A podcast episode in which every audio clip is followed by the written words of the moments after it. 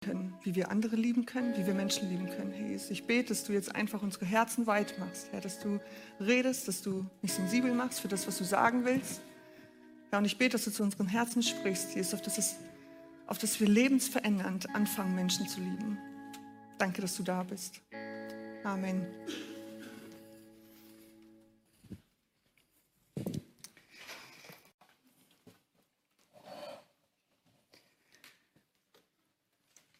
Als die Titanic 1912 zu Ende gebaut wurde, kennt ihr eigentlich alle Titanics schon sehr, sehr lange her?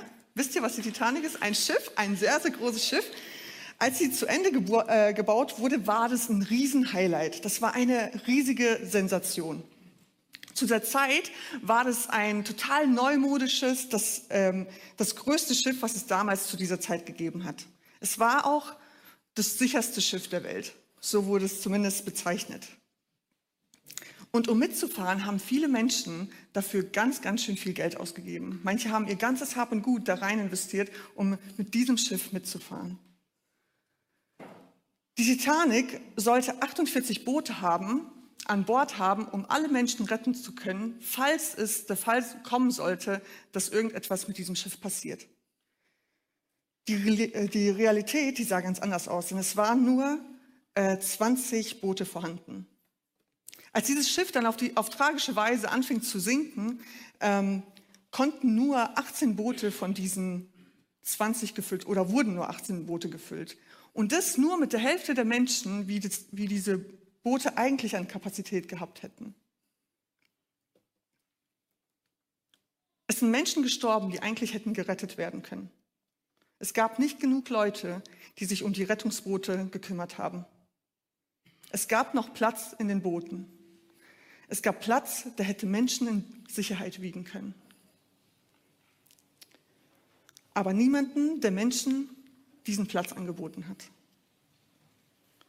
Während diese Tragödie passierte, gab es eine Frau in Rettungsboot Nummer 6, Margaret Brown. Als sie diese Hilfeschreie gehört hat, die sie im Wasser gehört hat und die alle wahrscheinlich gehört haben, konnte sie nicht anders. Sie ist aufgestanden und hat sich dafür eingesetzt in ihrem Boot, dass sie umkehren, um Menschen zu retten. Sie hat immer wieder gerufen, Freunde, da ist noch Platz in diesem Boot. Sie hat sich, ich weiß nicht, wie wortwörtlich sie es gesagt hat, aber in der Filmszene ist es sehr deutlich. Sie sagt, das sind eure Männer, das sind eure Leute und wir haben noch Platz in diesem Boot. Sie hat immer wieder geschrien. Sie hat sich gegen diesen Matrosen angelegt, der für dieses Rettungsboot verantwortlich war. Und er hat ihr gedroht und gesagt, hey, hör auf, sonst schmeißen wir dich raus und lassen dich hier ertrinken. Sie legte sich trotzdem an. Sie hat immer und immer wieder gerufen. Da ist noch Platz in diesem Boot. Margarets offensichtliche Liebe zu Menschen lässt sie aufstehen, ihre Stimme erheben und kämpfen, was auch immer sie das kosten mag. Denn da ist noch Platz in diesem Bo Boot. Da ist noch Platz, um Menschen zu retten. Warum erzähle ich diese Geschichte? So viele Menschen in unserem Umfeld, sie schreien. Sie schreien nach Hilfe, manchmal laut und manchmal leise. Und vielleicht gehörst du zu diesen Menschen. Vielleicht sitzt du hier gemeinsam, aber irgendwie doch einsam. Was wäre es, wenn unser Leben eine Einladung für Menschen wäre, die ganz natürlich und selbstverständlich ausdrückt, hey, hier, hier ist ein Platz für dich. Was wäre, wenn das mein Ausdruck wäre für dich, du bist hier eingeladen, ich reiche dir meine Hand, hier in diesem Boot ist noch Platz. Was wäre, wenn wir so eine Gemeinde wären, die ein Rettungsboot wäre für Menschen, die schreien, für Menschen, die Hilfe brauchen? Was wäre das, wenn wir anfangen würden, darauf hinzuweisen, hey, da ist noch Platz in unserem Boot, koste es uns, was es wolle. Jesus gibt uns einen Auftrag zu lieben und das ist der Grund, warum wir als Gemeinde gesagt haben, hey, wir wollen diesen Wert leben. Nicht, weil es einfach nur irgendein attraktiver Wert in unserer Gesellschaft ist, Nein, wir wollen uns das auf die Fahne schreiben, weil Jesus das uns als Gebot gibt, weil Jesus sagt, hey, liebt einander, wie ich euch geliebt habe. Wir lieben Menschen, weil wir Gott lieben und wir wollen es gar nicht voneinander trennen. Deshalb war das so grundlegend letzte Woche. Wir lieben Gott und aus dem heraus wollen wir Menschen lieben, weil nur das lebensverändernd ist. Jesus sagt, liebt einander, wie ich euch geliebt habe. Weißt du, wie sehr er dich geliebt hat? Weißt du, dass du ihm sein ganzes Leben wert warst?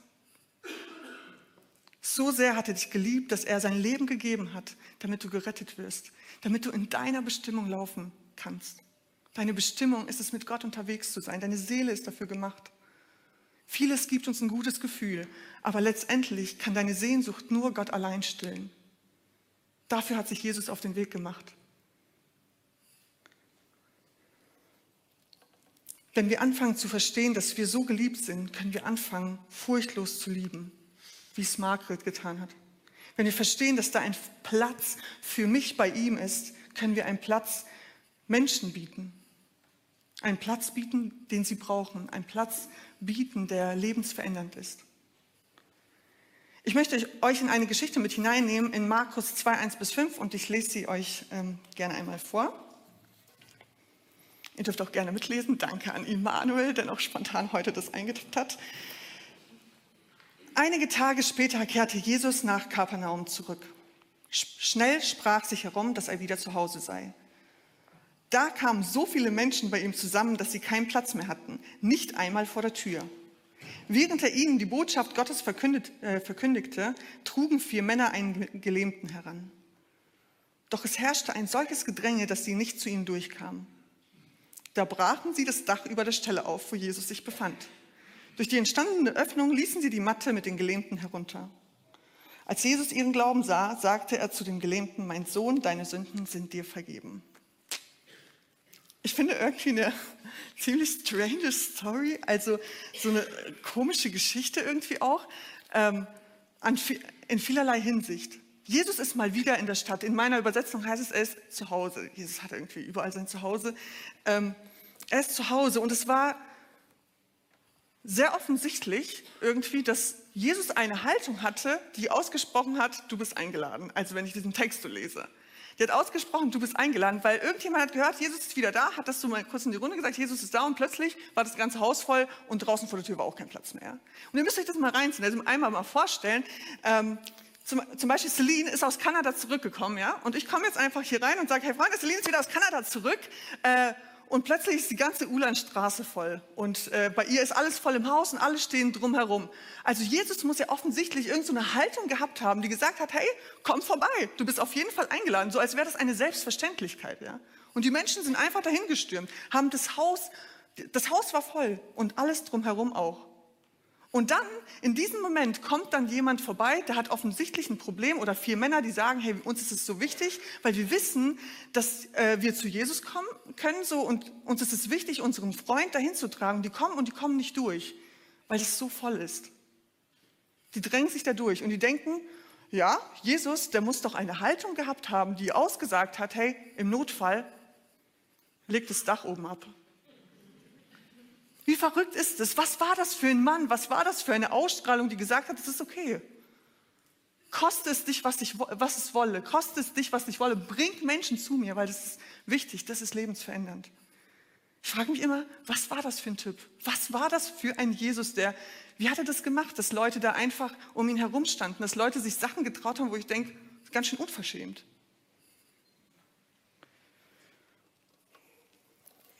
Diese Männer sind fest entschlossen, dass sie sich davon nicht abbringen lassen.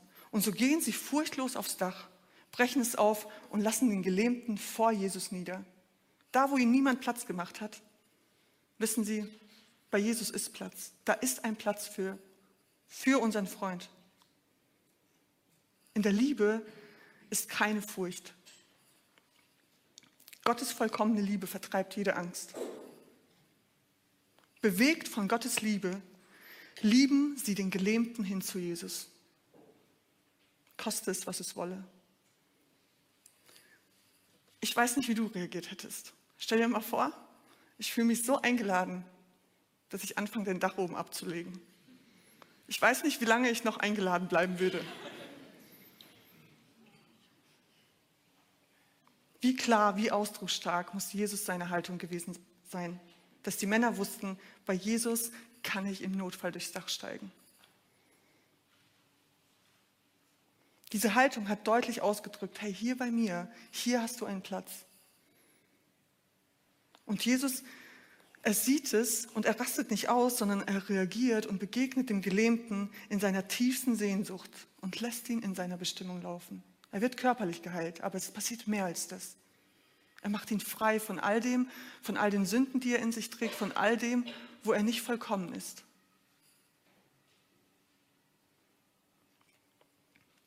Es hat nicht einfach nur gereicht, für den Gelähmten da zu sein, ihm ein guter Freund zu sein und zuzuhören. Das war wichtig, gar keine Frage. Diese Männer wussten mehr, als das für jemanden da zu sein, braucht es den Menschen an den Ort zu führen, der wirkliche Heilung vollbringen kann. Wir müssen ihn zu Jesus bringen. Vor einigen Monaten, vielleicht weiß ich nicht mehr genau, wie lange es her war, ähm, war ich zu Hause und war mit meiner Nichte und meinem Neffen unterwegs im Auto. Und ähm, es gab so eine Situation, sind so gefahren und dann irgendwann mal kamen wir so langsam daheim an und dann sagt mein Neffe irgendwann mal, die haben sich so gestritten ein bisschen und dann sagt mein Neffe einfach, weil er ihr irgendwie eins auswischen wollte, erzählte halt, Tante Lula, weißt du eigentlich, äh, ja, die Alia, die lügt und die klaut und erzählt es. Und plötzlich merkst du, der Alia ist es richtig unangenehm. Und ich finde, es ist eine unangenehme Situation. Und Alia, die tut sich so in ihre Jacke verkriechen und schaut so ganz, ich kann ja nicht sehen, wie sie schaut, aber sie verkriecht sich offensichtlich. Und ich drehe mich einmal um und sage so, naja, das ist nicht schön, jemanden bloßzustellen. Und gleichzeitig will ich natürlich Alia das Gefühl geben, hey, das passiert mir auch. Und sie sitzt da und ich denke halt, okay, wie sage ich es gut? Und dann irgendwann mal sage ich so zu ihr, hey, Alia, wir können drüber reden was ist denn los? Und versuche ihr ein Gefühl zu geben, dass das ein offener Raum ist, ein guter Platz ist, um zu sprechen. Und irgendwann mal kriecht sie aus ihrer Jacke hervor und schaut mich an und sagt, Halleluja, weißt du, ich würde auch gerne so ein ganz normaler Mensch sein wie alle, aber ich schaffe es halt einfach nicht. Und die ist todtraurig und es berührt mein Herz, ja, und ich sitze da und denke mir, ganz ehrlich, dieses Gefühl, das kenne ich auch. Wie gerne würde ich so ein ganz normaler Mensch sein, dem alles gelingt. Und ich merke, ich, ich schaffe das nicht. Und ich sage zu Alia, Alia, weißt du, ich bin schon ein bisschen größer als du, aber mir geht es heute auch noch so. Mir geht es heute auch noch so, dass ich scheitere, dass ich irgendwie merke, ich, ich schaffe Sachen nicht, die ich eigentlich will. Und plötzlich merkst du, da versteht mich jemand. Da versteht mich jemand, da kann ich hinkommen. Und du merkst dieses Gefühl in ihrer Haltung. Und plötzlich bin ich der Held, die Lieblingstante, die versteht, die zu ihr steht. Und ich muss ehrlich sagen, das fühlt sich irgendwie gut an. Es fühlt sich gut an, wenn jemand, wenn ich für jemanden da bin und merke, oh, ich bin gerade einfach irgendwie, ja, ich bin ein Held. Gleichzeitig rechtfertigt das, nicht das Verhalten. Ich kann nicht ihr Verhalten rechtfertigen, nur weil es sich jetzt irgendwie gut anfühlt. Das löst einen Zustand nicht auf, wenn ich Menschen helfe und für sie da bin. Und deshalb ist es so entscheidend, dass wir in solchen Momenten da sind für Menschen und dennoch auf den weisen, der letztendlich rechtfertigen kann, der Zustände auflösen kann. Die Hauptsache ist nämlich nicht, dass ich Menschen liebe, sondern dass Jesus Menschen liebt und will, dass sie nach Hause kommen. Und er befähigt uns dazu, gar keine Frage. Aber am Ende ist es entscheidend, dass wir auf ihn hinweisen. Uns als liebende Menschen macht aus, dass wir am Retter festhalten. Nicht wir sind der Retter, sondern wir halten am Retter fest. Wir alle, ich äh, traue mich das zu sagen, wir alle sind zerbrochene, bedürftige Menschen. Alle brauchen einen Retter. Aber als zerbrochene Menschen, als bedürftiger Mensch, der einen Retter kennengelernt hat, können wir Menschen sein, die zerbrochene Menschen die Hand reichen und sie ins Boot ziehen.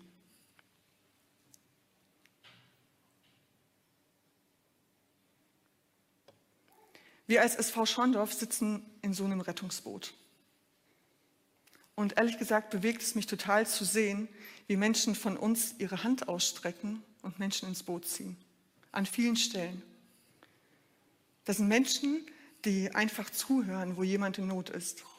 Die sind richtig, richtig gute Zuhörer. Das sind Menschen, die Ermutigungsnachrichten schreiben. Das sind Menschen, die dranbleiben, wo andere schon längst die Hoffnung aufgegeben haben. Das sind Menschen, die für jemanden 30 Waschmaschinen waschen, weil sie es halt irgendwie können, weil sie zeigen wollen, da ist ein Platz. Das sind Menschen, die sich Urlaub nehmen, um eine Woche in die Oase zu fahren und für Menschen zu kochen. Das sind Menschen, die Gebetskreise gründen, das sind Menschen, die Hunde segnen, das sind Menschen, die sich für jemand einsetzen, das sind Menschen, die Zettel auf Laternen kleben, das sind Menschen, die in der Küche unten spülen, das sind Menschen, die Verantwortung übernehmen, das sind Menschen, die ein Glas Wasser holen, das sind Menschen, die sich für andere einsetzen. Das sind Menschen, die ihr Haus aufmachen, ihr Auto verschenken. Das sind alles Menschen bei uns in der SV. Das sind Menschen, die willkommen heißen, das sind Menschen, die wohlwollend miteinander umgehen. Das sind Menschen, die großzügig vergeben. Das sind Menschen, die fördern. Das sind Menschen, die wertschätzen. Das sind Menschen, die aufeinander Acht geben. Und vieles, vieles mehr. Ich glaube, jeder von euch kann wahrscheinlich aufzählen, wo er hier schon Menschen erlebt hat, die ihm in Liebe begegnet sind.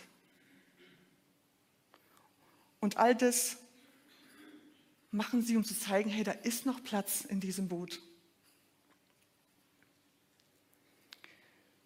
Und mir persönlich macht es Mut, wenn ich das sehe. Wenn ich sehe, dass da jemand geduldig in diesem äh, Kabuff nebenan sitzt und ähm, das aushält, dass ich halt am Donnerstag immer noch nicht meine Texte eingereicht habe und heute Morgen sich bereit erklärt, das noch kurz rein zu tippen. Das sind Menschen, die kommen regelmäßig üben hier schon vorher, damit wir einen Raum finden, wo wir Gott begegnen können. Das sind so viele Menschen, die im Hintergrund rumlaufen, die man gar nicht sieht, aber die entscheidend sind dafür, dass wir in Begegnung mit Gott kommen. All das zu zeigen, hey, da ist noch Platz, da ist noch Platz in unserem Boot. Und das macht mir Mut. Es macht mir Mut, mich neu auszurichten und erneut für Menschen eine lebendige Einladung zu sein. Hey, hier ist noch ein Platz. Hier hast du ein Ohr. Hier ist ein Platz, wo du geliebt wirst. Das lädt mich ein, in eine Haltung hineinzuwachsen. Hey, bei mir darfst du im Notfall das Dach aufmachen. Ich wünsche mir, dass du das erlebst, ganz neu hier in der Gemeinde. Hey, hier bist du kein Projekt, hier wirst du geliebt. Und vielleicht denkst du, pff, ich kann gerade eigentlich nichts geben. Mein Herz ist irgendwie eigentlich ziemlich leer. Dann lade ich dich heute ein, hier Platz zu nehmen an seinem Kreuz und ein leer geliebtes Herz neu füllen zu lassen.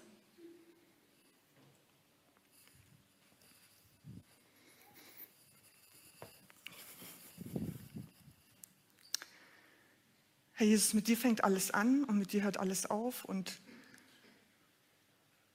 ich wünsche mir, dass wir lernen, diesen Platz immer wieder neu bei dir einzunehmen, an deinem Kreuz und zu erkennen, wer du bist und wie du Menschen liebst. Und dass wir daraus anfangen, Menschen zu lieben. Herr, ich bete, dass du unsere Herzen neu füllst mit deiner Liebe, auf dass wir, auf das, wenn wir unterwegs sind, dass wir Menschen ja, lebensverändernd begleiten dürfen. Vater, ich bete, dass du uns das schenkst. Danke, dass du uns so sehr liebst, Jesus, dass wir dir ja, dein ganzes Leben wert waren. Herr, und ich bete, dass du das in uns hineinlegst, dass wir rausgehen und Menschen in das Boot ziehen, auf das sie dich kennenlernen, Jesus, und dass es ihr Leben verändert. Amen.